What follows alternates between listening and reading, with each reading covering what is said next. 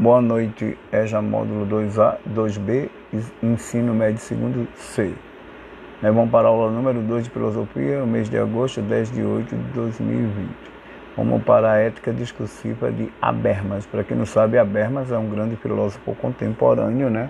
E ele que fez toda essa questão em torno de, do estudo da ética em cima da razão comunicativa, né?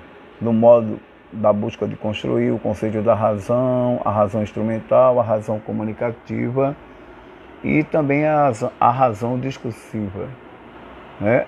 E o que é a moral racional para Habermas.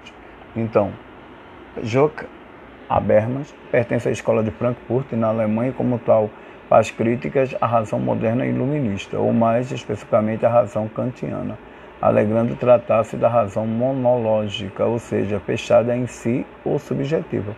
Para vencer tal deficiência, ele propõe a razão comunicativa, aquela que dialoga e leva em consideração a intersubjetividade. Desse modo, ele busca construir todo o seu pensamento fundamentado nesta concepção e propõe no campo da ética uma ética discursiva, né? E o que importa para ele é, é recuperar a razão não repressora, mas comprometida com a vida e a emancipação humanas. Qual seria o conceito de razão para Habermas? Né? Não é o mesmo do iluminismo. Né? Para ele, o conceito de razão trata-se de uma razão comunicativa que não existe pronta nem acabada, mas que se constrói a partir de uma argumentação que leva a um, atendimento, a um entendimento entre os indivíduos. É uma razão interpessoal e não subjetiva. É uma razão processual e não definitiva e acabada. A Berma faz uma distinção entre razão instrumental e razão comunicativa. Para ele, razão instrumental é quando alguém egoisticamente utiliza as coisas ou pessoas como meio para alcançar o seu propósito. E razão comunicativa, quando se recorre à linguagem com a intenção de alcançar o entendimento sem coação. Já a ética discursiva, né, para Habermas, busca dar à ética um fundamento racional, através da ideia de que a reflexão sobre os pressupostos da comunicação interpessoal permite identificar os princípios da moral, realmente irrenunciável que deve ser a base de toda a convivência humana. O reconhecimento do outro, a não coação da comunicação, a disposição para a solução de problemas e a fundamentação de normas através do discurso livre e igual. Esta modalidade ética está fundada no diálogo e no consenso entre os sujeitos. O que se buscaria nesse diálogo é a razão que, tendo sido conhecida pelos participantes do diálogo, sirva como fundamento último né, para a ação moral, ou seja, o discurso moral deve estender-se a todas as normas de ações passíveis de serem justificadas ou fundamentadas racionalmente. Ele ainda afirma que uma moral racional se posiciona criticamente em relação a todas as orientações da ação, sejam elas naturais, autoevidentes, institucionalizadas ou ancoradas em motivos através de padrões de socialização. No momento em que uma alternativa de ação e seu plano de fundo normativo são expostos, ao olhar crítico dessa moral, entra em cena a problematização.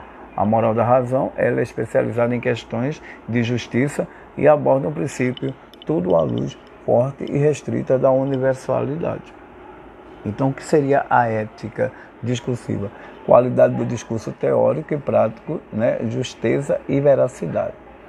Condições ideais de fala, consenso qualificado, teoria do agir comunicativo, moral prática contínua de julgar e, e ajustar nosso julgamento.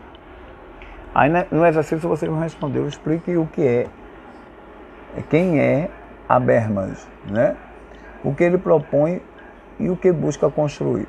2. Qual o conceito de razão para Habermas? E qual a diferença entre razão instrumental e razão comunicativa? 3. Para o filósofo Habermas, o que busca a ética discursiva? E o 4. Esta modalidade ética está fundada em quê? E o que se busca nesse diálogo? No quinto, em que se posiciona a moral racional afirmada por Habermas, qual o seu pano de fundo normativo e a moral da razão é especializada em quê? Na segunda questão aqui, ó, é, na, primeira, na primeira questão, vocês dão uma ajeitada aí que eu pergunto. Explique quem é Habermas. Eu botei que é Habermas. Quem é? Tá legal? Então, é, Vocês vejam que a gente está fazendo um trabalho muito longo sobre a questão da ética, né? Na semana passada a gente viu ética e violência. Hoje nós estamos vendo essa teoria de Habermas, né, que é esse filósofo contemporâneo, que fala da questão da intercomunicação, né, entre os seres, né? E possivelmente e essa intercomunicação, essa ética discursiva leva, né, a uma razão comunicativa e também a uma razão moral racional. Então, na realidade aí, vocês têm todo esse conjunto aí do que é ética em vários aspectos da vida do ser, né? Então, aí você vê hoje a ética discursiva de Habermas, que fala da qualidade do discurso teórico e prático da justiça, que é justiça, e da veracidade. Boa noite e até a próxima.